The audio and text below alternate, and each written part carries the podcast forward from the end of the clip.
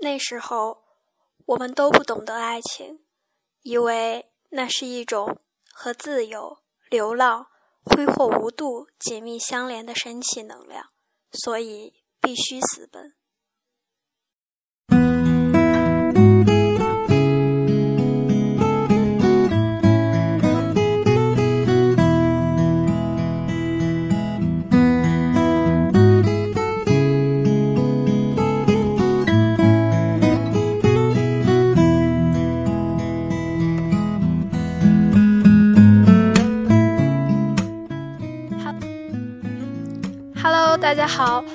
收听励志 FM 五二四六零悠然云端，我是主播蘑菇。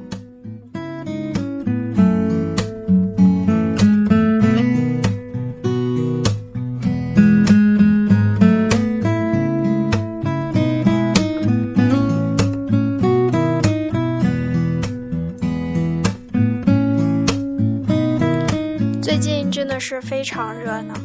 嗯，很多地方都开始下暴雨了，但我们这里还没有。嗯，在这里对顶着酷日补课的学长还有学姐们说一声，你们辛苦了。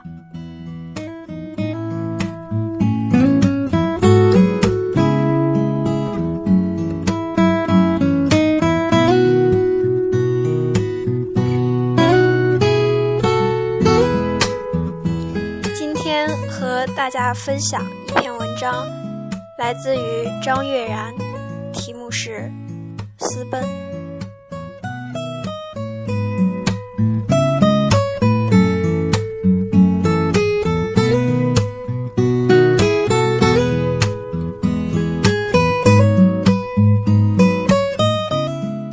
小时候，我的梦想是在长大之前，可以找到一个可心的男子。和他一起私奔一场，从知道这个词开始，就觉得它非常美妙。私的隐秘和奔的狂野，是这样冲撞的交合。记不清在多少篇小说中曾写到过私奔的情景，写过那么多次，写的那么纵情，是因为直至长大，我都未能私奔一次。我的中学就是我在小说中曾描述过的，那个在哥特式教堂的对面，隔街就是一座大学的老校园，那是我们的乐园。傍晚时，我们走在学生宿舍尽头的白桦树林，看到大学室里的男生和女生，坐在残缺的石头椅子上，面对一条肮脏的小河，拥抱和接吻。他们的爱情感动了我，可是我的疑惑是，他们为什么要留在这里？他们为什么不去私奔呢？在每周上交的作文本的后几页，我开始偷偷地写私奔的故事。就在这座沉闷的校园里，周一升完国旗，英俊的升旗手和美丽的护旗手，白手套都没有来得及摘。背起装满衣服和食物的书包就上路了。虽然故事写得很凌乱随性，但潜意识里是希望那位优雅的语文老师可以看到，并且赏识。可他非常粗心，一直没有发现。初二念完，我的女伴亮亮坐在火车去海边。我们并排躺在旅馆的煞白的床单上，睁着疲倦的眼睛不肯睡去。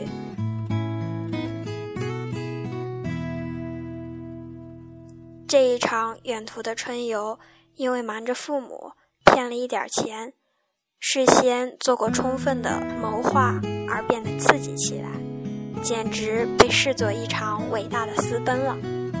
我们相约，等到高中毕业的时候。要和两个男生再私奔一次，去很远的地方。那时候，我们都不懂得爱情，以为那是一种和自由、流浪、挥霍无度紧密相连的神奇能量，所以必须私奔。私奔是这种能量的爆发形式，唯一的，也是必须的。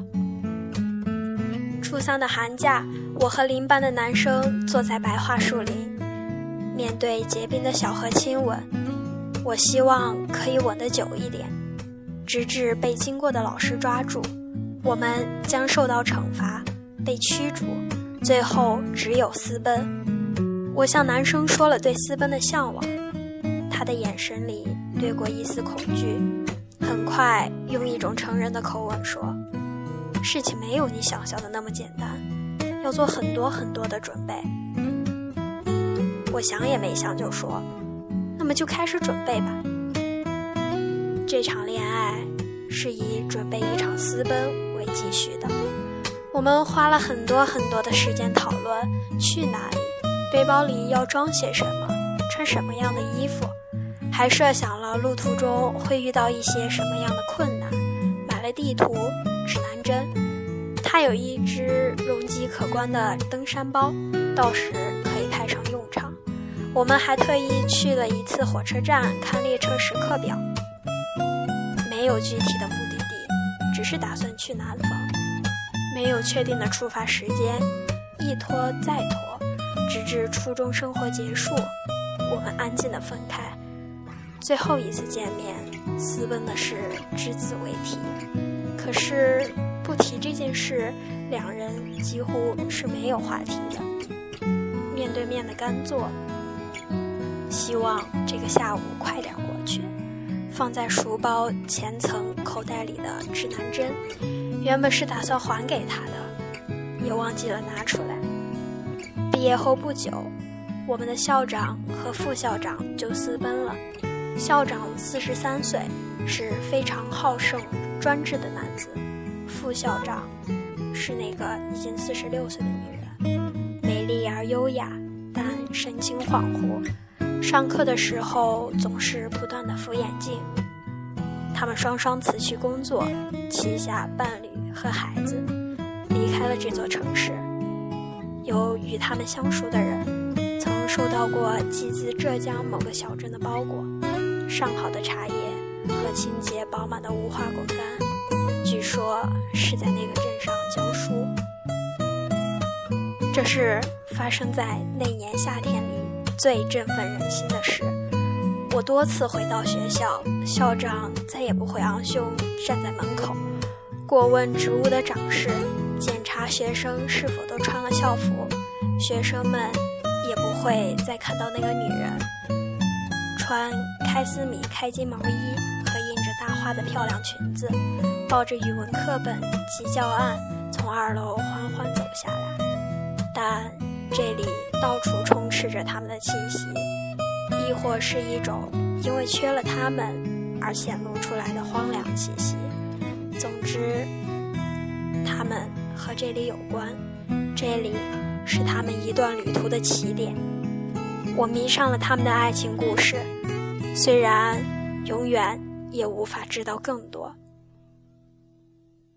次年春天，曾在学校对面的大学校园里看到过校长非常宠爱的独生子。他比我们高两个年级，很英俊，与另外两个男孩打篮球，累了就靠在一旁的围栏上休息。他看起来那么忧郁，非常与众不同。不知道为什么，我忽然觉得。也许他并不记恨父亲，相反的，他非常喜欢这个私奔的故事。这种强烈的直觉几乎令我想要走上去和他说说话。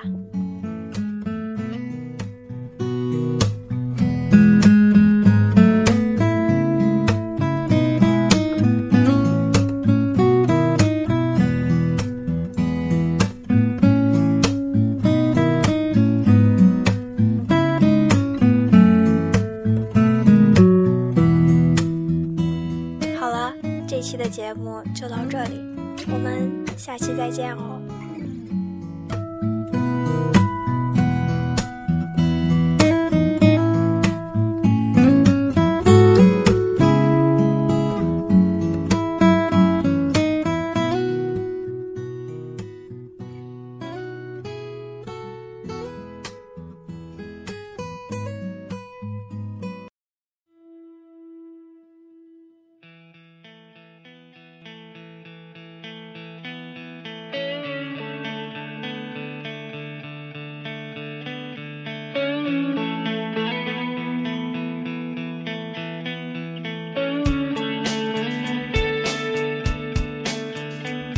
把青春献